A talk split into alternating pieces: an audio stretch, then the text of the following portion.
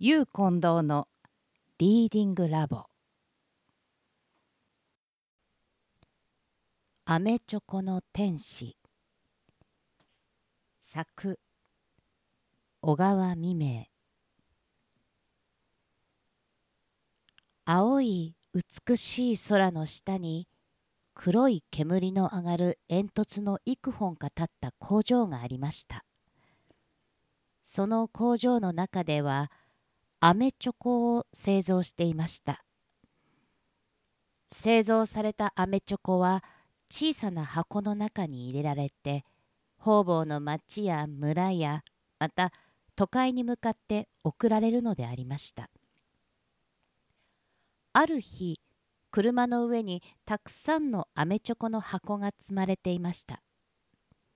それは工場から長いうねうねとした道を揺られて停車場へと運ばれそこからまた遠い田舎の方へと送られるのでありました。アメチョコの箱には可愛らしい天使が描いてありました。この天使の運命は本当にいろいろでありました。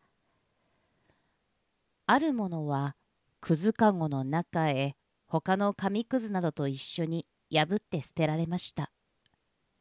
またあるものはストーブの火の中に投げ入れられました。またあるものはぬかるみの道の上に捨てられました。何といっても子供らは箱の中に入っているアメチョコさえ食べればいいのです。そしてもう空き箱などに用事がなかったからであります。こうしてぬかるみの中に捨てられた天使はやがてその上を重い荷車の輪立ちで引かれるのでした。天使でありますからたとえ破られても焼かれてもまた引かれても血の出るわけではなしまた痛いということもなかったのです。ただこの地上にいる間は面白いことと悲しいこととがあるばかりでしまいには魂はみんな青い空へと飛んでいってしまうのでありました。今車に乗せられてうねうねとした長い道を停車場の方へと行った天使はまことによく晴れ渡った青い空やまた木立や建物の重なり合っている辺りの景色を眺めて独り言をしていました。あの黒い煙の立っている建物はアメチョコの製造される工場だな。なんといい景色ではないか。遠くには海が見えるしあちらにはにぎやかな町がある。同じ行くものなら俺はあの町へ行ってみたかった。きっと面白いことやおかしいことがあるだろう。それなのに今俺は停車場へ行ってしまう。汽車に乗せられて遠いところへ行ってしまうに違いない。そうなればもう二度とこの都会へは来られないばかりか。この景色を見ることもできないのだ。天使はこのにぎやかな都会を見捨てて遠くあてもなく行くのを悲しく思いました。けれどまだ自分はどんなところへ行くだろうかと考えると楽しみでもありました。その日の昼ごろはもうアメチョコは汽車に揺られていました。天使は真っ暗な中にいて今汽車がどこを通っているかということは分かりませんでした。その時汽車は野原やまた丘の下や村外れやそして大きな川にかかっている鉄橋の上などを渡ってずんずんと東北の方に向かって走っていたのでした。その日の晩方ある寂しい小さな駅に汽車が着くとアメチョコはそこで降ろされました。そして記者はまた暗くなりかかった風の吹いている野原の方へポッポッと煙を吐いて行ってしまいました。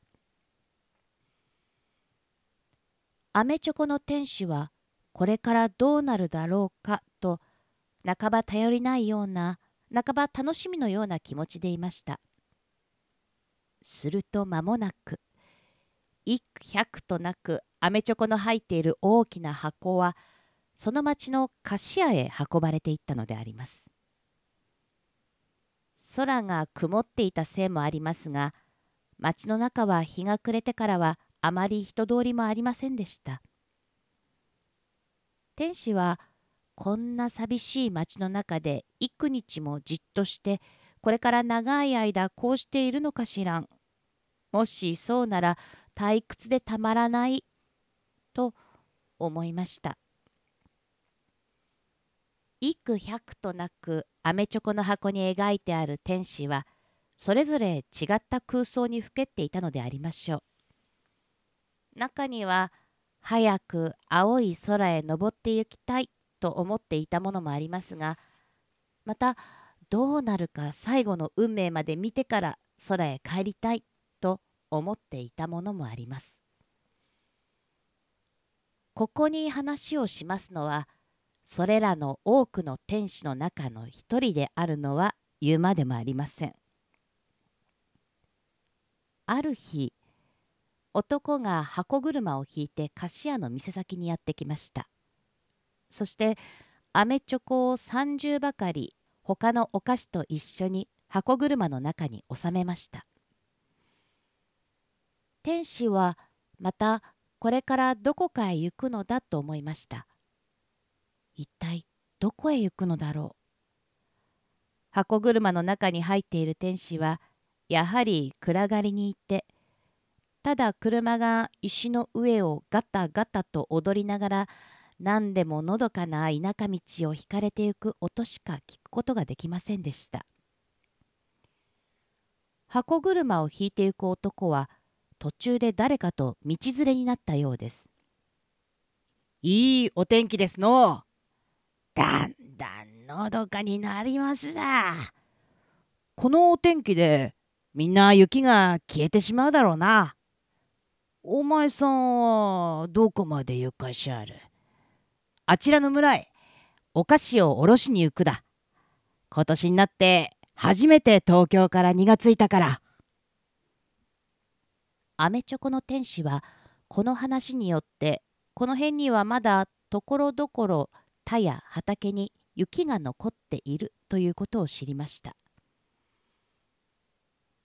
村に入ると木立の上に小鳥がチュンチュンといい声を出して枝から枝へと飛んではさえずっていました。子供らの遊んでいる声が聞こえました。そのうちに車はがたりと言って止まりました。この時アメチョコの天使は村へ来たのだと思いました。やがて箱車の蓋が開いて男は果たしてアメチョコを取り出して村の小さな駄菓子屋の店先に置きましたまた他にもいろいろのお菓子を並べたのです駄菓子屋のおかみさんはアメチョコを手に取り上げながら「これはみんな10銭のアメチョコなんだね。5銭のがあったらそちらを送んなさい。この辺りでは10銭のなんかなかなか売れっ子はないから。」と言いました。10銭のばかりなんですがね。そんなら3つ4つ置いていきましょうか。と車を引いてきた若い男は言いました。そんなら3つばかり置いていってください。とおかみさんは言いました。アメチョコは3つだけこの店に置かれることになりました。おかみさんは3つのアメチョコを大きなガラスの瓶の中に入れてそれを外から見えるようなところに飾っておきました若い男は車を引いて帰って行きました。これからまた他の村へ回ったのかもしれません。同じ工場で作られたアメチョコは同じ汽車に乗ってついここまで運命を一緒にしてきたのだがこれから互いに知らない場所に別れてしまわなければなりませんでした。もはやこの世の中ではそれらの天使は互いに顔を見合わすようなことはおそらくありますまい。いつか青い空に登っていってお互いにこの世の中で経てきた運命について語り合う日よりは他になかったのであります。瓶の中から天使は家の前に流れている小さな川を眺めました。水の上を日の光がキラキラ照らしていました。やがて日は暮れました。田舎の夜はまだ寒く、そして寂しかった。しかし夜が明けると、小鳥が例の木立に来てさえずりました。その日もいい天気でした。あちらの山あたりはかすんでいます。子供らはお菓子屋の前に来て遊んでいました。この時、アメチョコの天使はあの子供らはアメチョコを買って自分をあの小川に流してくれたら自分は水の行くままにあちらの遠い霞だった山々の間を流れてゆくのを空想したのであります。しかしおかみさんがいつか言ったように百姓の子供らは10銭のアメチョコを買うことができませんでした。夏になるとツバメが飛んできましたそしてその可愛らしい姿を小川の水の表に移しました。また暑い日盛りの頃旅人が店先に来て休みました。そしてよもの話などをしました。しかしその間誰もアメチョコを買うものがありませんでした。だから天使は空へ登ることもまたここから他へ旅をすることもできませんでした。月日が経つにつれてガラスの瓶は自然に汚れまた塵がかかったりしました。アメチョコは憂鬱な日を送ったのであります。やがてまた寒さに向かいました。そして冬になると雪はちらちらと降ってきました。天使は田舎の生活に飽きてしまいました。しかしどうすることもできませんでした。ちょうどこの店に来てから1年目になったある日のことでありました。菓子屋の店先に一人のおばあさんが立っていました何か孫に送ってやりたいのだがいいお菓子はありませんか？とおばあさんは言いましたご隠居さんここには上等のお菓子はありません。飴チョコならありますがいかがですか？と菓子屋のおかみさんは答えました「うんあめチョコを見せておくれ」と杖をついた黒い頭巾をかぶったおばあさんは言いました「どちらへお送りになるのですか?」東京の孫に餅を送ってやるついでに何かお菓子を入れてやろうと思ってな。とおばあさんは答えました。しかしご隠居さんこのアメチョコは東京から来たのです。ああなんだっていい。こちらの志だからな。あそのアメチョコを送れ。と言っておばあさんはアメチョコを3つとも買ってしまいました。天使は思いがけなく再び東京へ帰って行かれることを喜びました。あくる日の夜ははや暗い貨物列車の中にゆすられていつか来た自分の同じ線路を都会を指して走っていたのであります。夜が明けて明るくなると汽車は都会の停車場に着きました。そしてその日の昼過ぎには小包は宛名の家へ配達されました。田舎から小包が来たよ！と子供たちは大きな声を出して喜び踊り上がりました。何が来たのだろうね。きっとお餅だろうよ。と母親は小包の縄を解いて箱の蓋を開けました。すると果たしてそれは田舎でついた餅でありました。その中に3つの飴チョコが入っていました。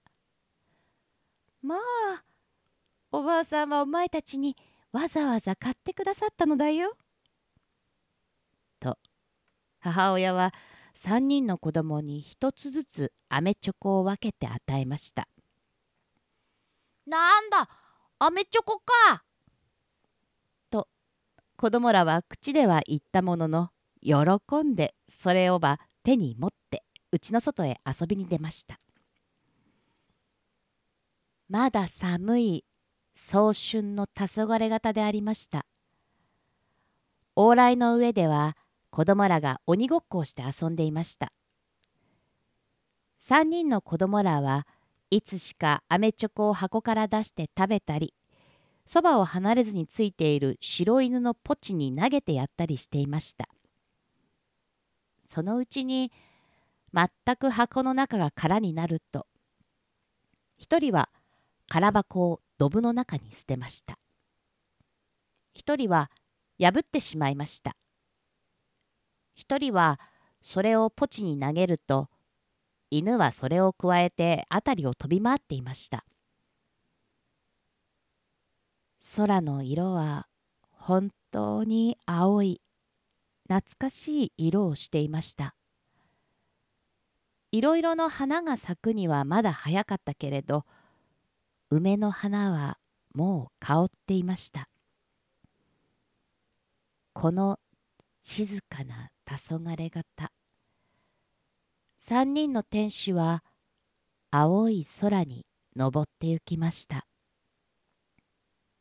そのうちの一人は思い出したように遠く都会の彼方の空を眺めました。たくさんの煙突から黒い煙が上がっていてどれが昔自分たちのアメチョコが製造された工場であったかよく分かりませんでした。ただ美しい火があちらこちらにもやの中からかすんでいました。青黒い空はだんだん上がるにつれて明るくなりました。そして行く手には美しい星が光っていました。